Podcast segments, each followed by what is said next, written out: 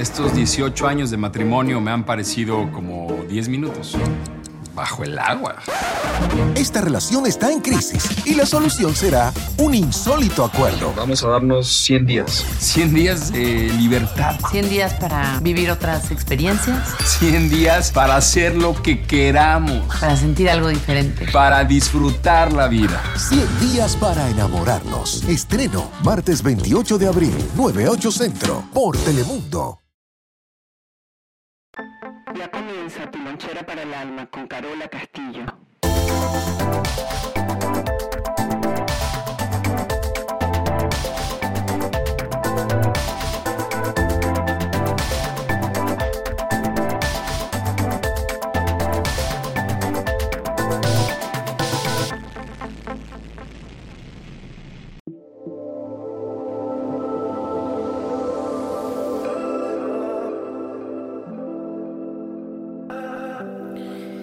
Bienvenidos a todos, donde sea que se encuentren y haciendo lo que sea que estén haciendo. Bueno, aquí estamos con esta nueva lonchera para el alma de Carola Castillo. No quiero hablar ni de finales de años ni de comienzos de años. Quiero hablar de secuencias, quiero hablar de ciclos, porque algunas veces somos como, como muy exigentes con nosotros mismos y nos ponemos unos términos, unas fechas, 31 eh, de diciembre, eh, los deseos, las promesas. Y, ya para el Día de los Enamorados, febrero 14, ya estamos derrotados porque nos duele el corazón. Por allí en la página de Carola Castillo dejamos una guía de trabajo. Y una vez más, no tiene que ver con los años de comenzar o terminar, tiene que ver con la constancia. La llamamos planificar, aterrizar y accionar, porque esas son las cosas que, que verdaderamente hacen que los días eh, tengan sentido. Cuando vamos a tomar decisiones de cambiar, de crecer o de evolucionar, nos tenemos que preparar sobre todo para asumir las consecuencias de lo que va a venir y que va a estar lejos de nuestra zona de confort. ¿Qué quiero decir con esto? Que, uno puede emprender cambios, uno puede anotar una guía, uno puede hacer una guía de, eh, con disciplina de las cosas que queremos hacer en el tiempo o las cosas que hicimos. Pero la base del trabajo de lo que estamos planteando tiene que ver con, las consecuencias de lo que va a traer cada acción que yo haga. Entonces, bueno, en mi mano tengo esa guía que va a estar por un tiempo más en la página web de www.carolacastillo.com. Mi sugerencia es que la imprima y que, bueno, esto es como un, como un pequeño mapita, eh, diría yo. Eh, ¿Por qué un mapa? Porque es como un camino, una ruta que comenzamos en algún momento y va a seguir en algún momento y seguirá en el futuro. Comenzó en el pasado, sigue en el presente y sigue en el futuro.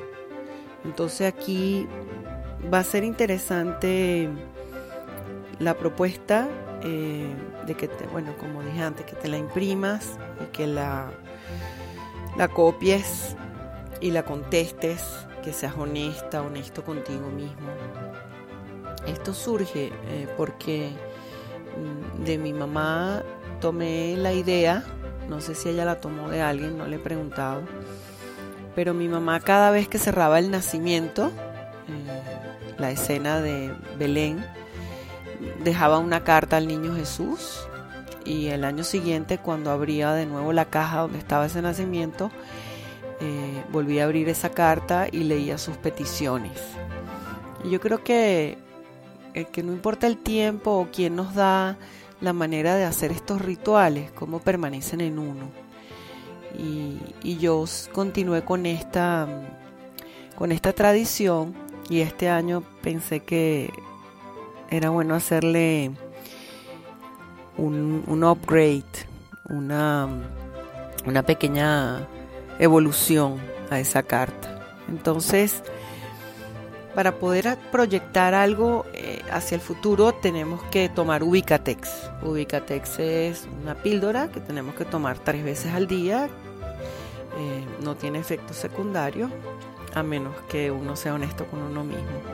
Ubicatex es para ubicarnos. Eh, podemos tomarlo como placebo, mañana, tarde y noche. Porque acuérdense que es nuestro cerebro lo que tenemos que entrenar. Eh, al entrenar nuestro cerebro, entrenamos nuestras emociones.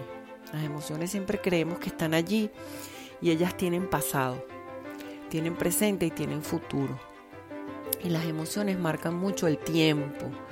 Creemos que aquel evento que pasó cuando murió ese hermano, eh, si yo no evoluciono en esa emoción, eh, la muerte de mi hermano siempre está dentro de mí y es que ya el tiempo ha pasado y ya es momento de evolucionar las heridas. Eh, y, en eso se basa este pequeño y gran trabajo.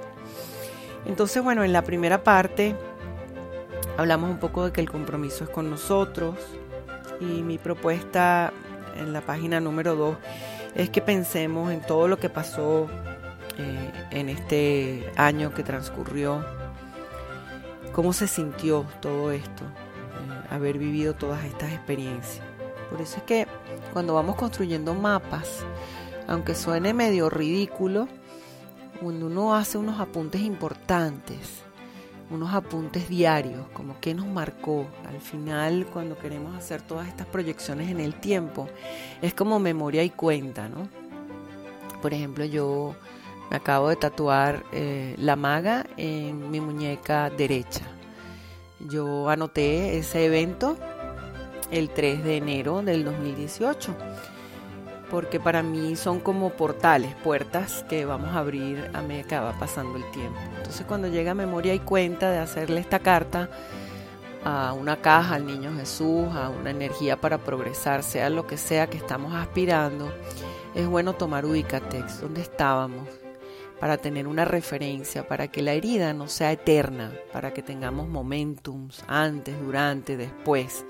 Y eso es el mejor ejercicio que podemos hacer cuando las personas somos tan emocionales. Em, mencionamos un, poco en esa página 2 eh, cuáles fueron las metas que nos propusimos en este año pasado, por qué no las pudimos alcanzar y a quién deberíamos estar agradecidos y me gusta enfocar todo el trabajo eh, en la primera parte, salud, ¿verdad? Eh, cuáles fueron los logros, las hazañas, las derrotas, las intenciones. Y puse un pequeño termómetro de cómo nos fue el año pasado. Nada muy bien o súper bien. Después hablamos un poco del amor y, y las relaciones.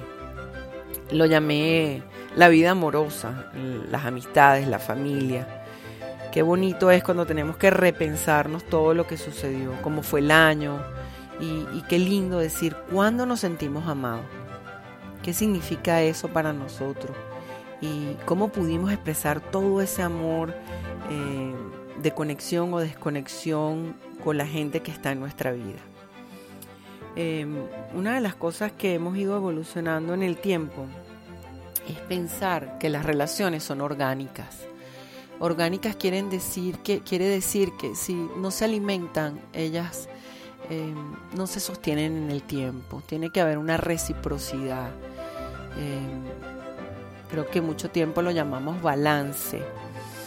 Y quitándonos un poco ese halo de, miedo, de, de esa sensación de estar amarrados a que si no hacemos las cosas como nos los dijeron o como lo aprendimos, vamos a siempre a sentirnos con, la maravilla de la culpa que siempre ejerce más fuerza en nosotros que el verdadero amor. Eh, la relación con nuestros padres puede evolucionar, eh, la relación con nuestros hermanos puede evolucionar, pero tiene que evolucionar primero en nosotros mismos. Eh, cuando yo comencé a hacer el trabajo de las constelaciones familiares, el amado maestro Bert Hellinger decía, quien no ha tomado a su madre no ha tomado la vida. Y tenemos que recordar un poco que, que Hellinger eh, viene del sacerdocio y esto tiene que ver mucho con ese mandamiento, ¿no? Amarás a padre y madre por sobre todas las cosas. Pero ¿qué pasa si yo no he tomado a mi mamá a estas alturas del partido, verdad? Y recuerdo cuando, como la primera generación de los que llevamos el trabajo del, eh, del maestro Hellinger, nos preguntábamos unos a los otros, ya tú tomaste a tu mamá, ya tú tomaste a tu papá, tomaste a los que vienen primero y nos veíamos unos a los otros y decíamos, sí, claro, claro, claro que ya los tomamos. Pero en la evolución del trabajo tengo que agregar en esta parte del amor, de las relaciones, que lo que vamos es descongelando el rapto del niño, esa emocionalidad que tuvimos que aprender de uno a de 0 a 6 años, donde el niño quedó marcado para siempre. Cuando nos damos la oportunidad de bajar todas esas resistencias, miramos a los padres tal y como son. Ya no con ese miedo de que nos va a faltar la comida, el sustento, el amor, eh, el que nos quieran, el que nos aprueben, porque eso es lo que estamos buscando y por eso muchos de nosotros no maduramos en el tiempo. O tenemos unas exigencias muy fuertes hacia los demás porque lo que queremos es que alguien nos mire y nos diga, bravo, qué bien lo estás haciendo. Entonces, el éxito en una relación, voy a hablar en esta parte de, de esta guía, de este mapa que vamos a construir, tiene que ver mucho con con eso, con cómo voy evolucionando yo diariamente conmigo. Entonces la madre o los padres se toman todos los días, eh, dependiendo cómo yo esté.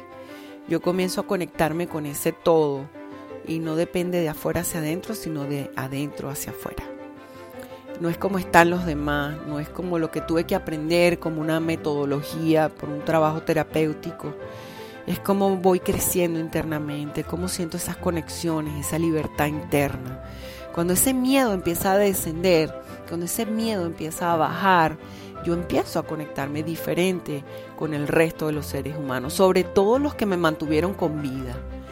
Y para poder llegar a ese lugar de la perfecta relación, tengo que tener una perfecta relación conmigo, con la que soy, con lo que soy, con lo que hago eh, como misión de vida, de la manera que como, que actúo, que me expreso.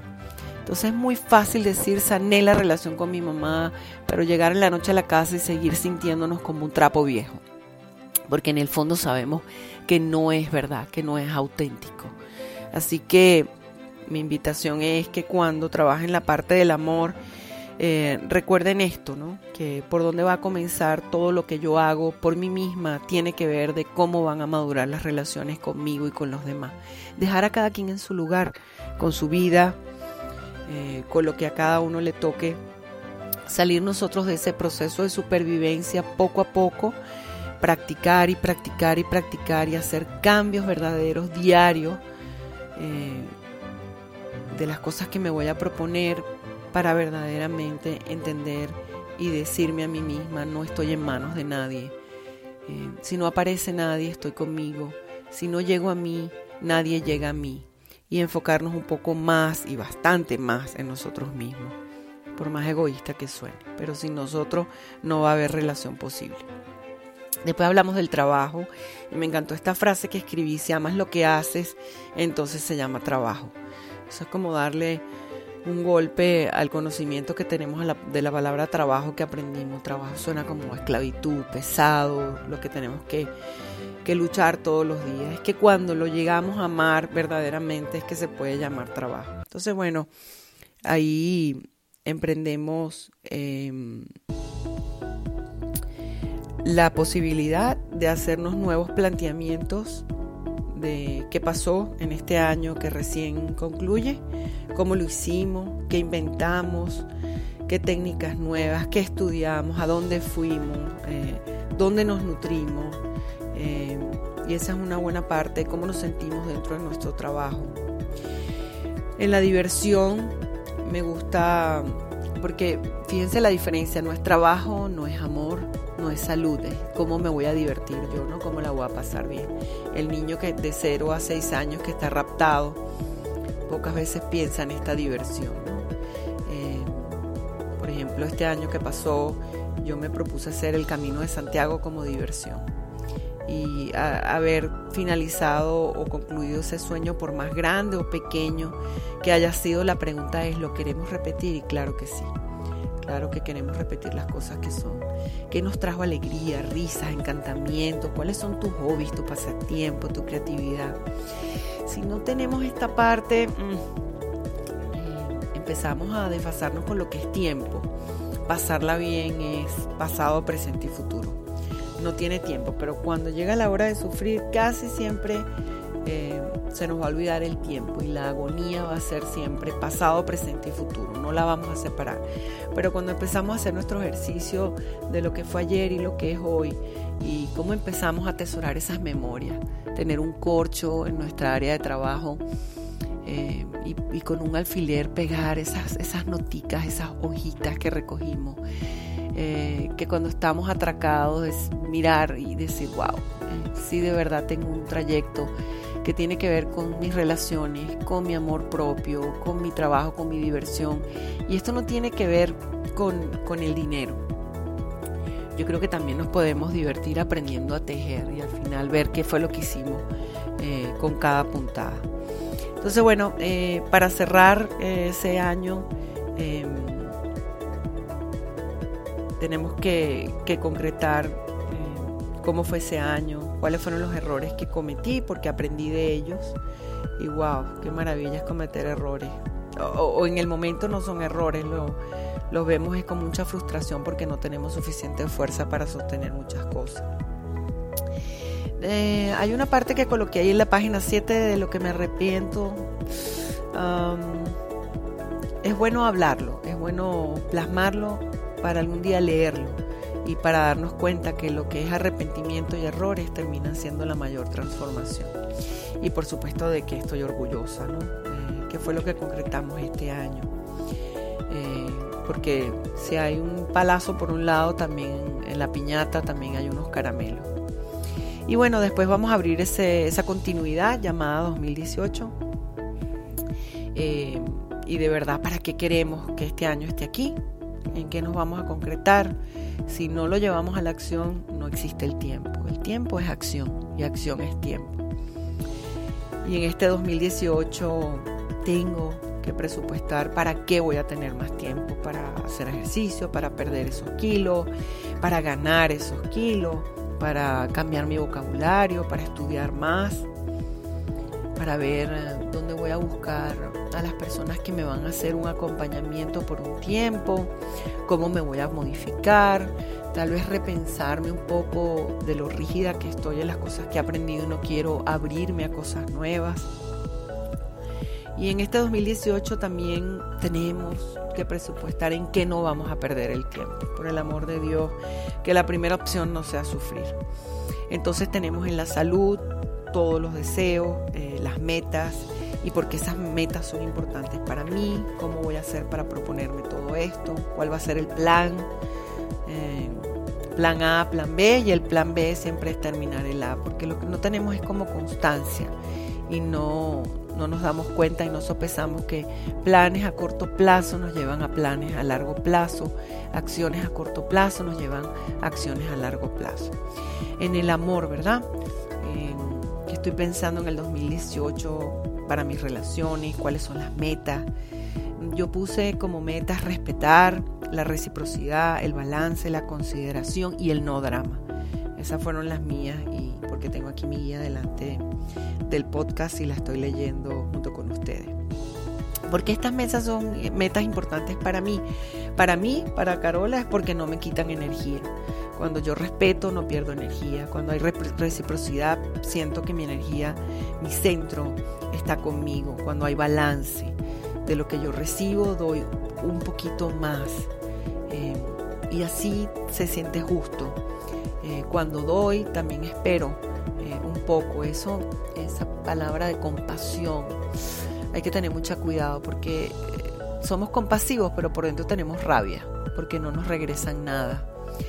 Entonces, eh, muchas veces en la religión nos han enseñado a ser compasivos, a darlo todo, pero hay que tener mucho cuidado con la palabra dar, porque muchas veces nos resentimos, porque ayudamos a los demás y de verdad estamos esperando algo a cambio. Aunque la ayuda se transformó en una gran manipulación. Todo lo que yo le di a los demás era porque muchas veces porque el niño está buscando un poquito de aprobación, un poquito de amor y cree que sacrificándose él mismo va a conseguir bastante. Y hay que tener mucho cuidado. Eh, de igual manera en el trabajo, eh, en este año que estoy pensando que sería bueno, que puedo cambiar, cómo puedo aterrizar las cosas. En mis cinco metas puse enfocarme, más acción, diversión. Eh, me gustaría investigar más y, lo que es para mí la presencia de Dios. Esas son mis cinco metas para este año. ¿Por qué son estas metas importantes para mí? Bueno, porque para mí mi trabajo es mi, motor de vida, tanto en el amor como en las relaciones. Es como haber encontrado esa chispa divina que hace que uno se levante más enamorado de uno mismo, uno se esfuerza más, uno quiere más, uno pide más, uno exige más, no solo a los demás, sino a nosotros mismos. Enfocarse, ¿verdad? La diversión, bueno, eh, eso se escribe rápido, pero ¿cuáles son estas metas que lucen importantes? ¿Por qué estas metas son importantes? ¿Y qué debo recordar siempre para lograr esto? No, eh, no olvidarme, porque en el momento que entramos en el vacío, la necesidad y todo esto se nos olvida. En la última página les agregué unas tareas pendientes. Bueno, funciona para mí y por eso lo comparto. Eh, a mí me encanta tener un calendario de esos que yo pueda escribir. Me encanta escribir noticas, caritas, una vez más para tener esa remembranza de día a día, para que cuando llegue la memoria y cuenta, yo pueda decirme a mí misma, wow, Carola, wow. Viviste cada día con plenitud y lo que creíste que fueron errores, mira cómo se transformaron en el tiempo. Entonces aprendí de la calma, la paciencia, que las cosas no son como yo quiero, sino como tienen que ser y que también los demás tienen derecho a vivir su vida y que no hay nada que podamos hacer para cambiarles ese destino. Confiar, apostar, construir, ser honestos, viajar, aunque sea para la esquina, agradecer, limpiar el closet, botarlo bien, meterlo nuevo, hacer un genograma, eh, investiguen en Papa Google qué significa un genograma, construir esas historias. Y terminar con, con, las palabras de siempre, ¿no? Sufrir es más fácil eh, que asumir la solución. Eh, este creo que fue un podcast eh, largo, pero creo que valió la pena. Eh, ser feliz eh, es una cuestión de, construcción, de día a día.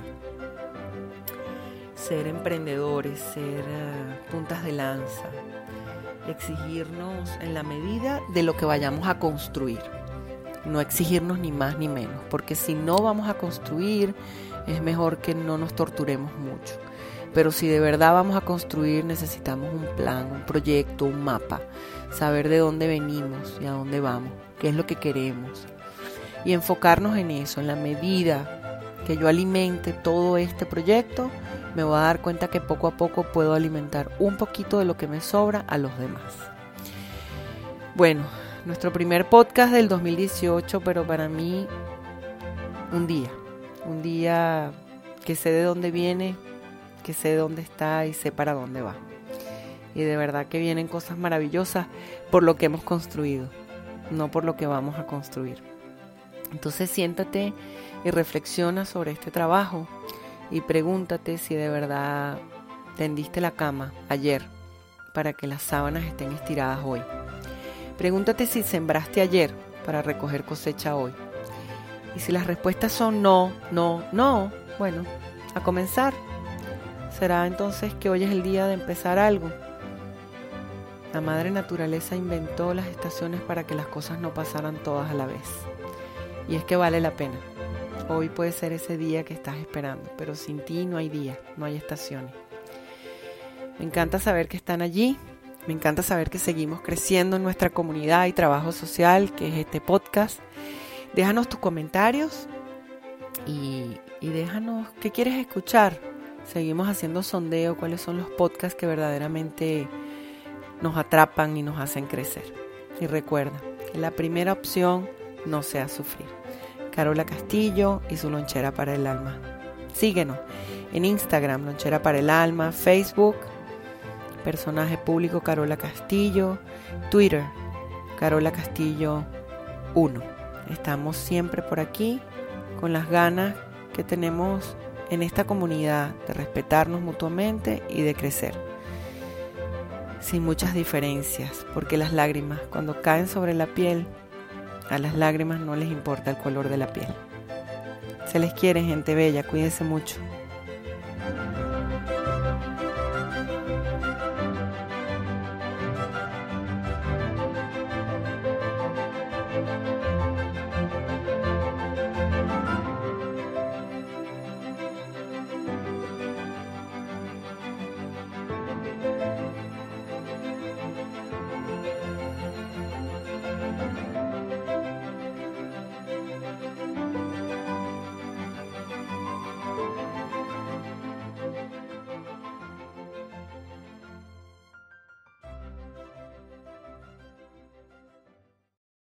Estos 18 años de matrimonio me han parecido como 10 minutos. Bajo el agua. Esta relación está en crisis y la solución será un insólito acuerdo. Vamos a darnos 100 días. 100 días de libertad. 100 días para vivir otras experiencias, 100 días para hacer lo que queramos. para sentir algo diferente. Para disfrutar la vida. 100 días para enamorarnos. Estreno martes 28 de abril, 9, 8 centro, por Telemundo.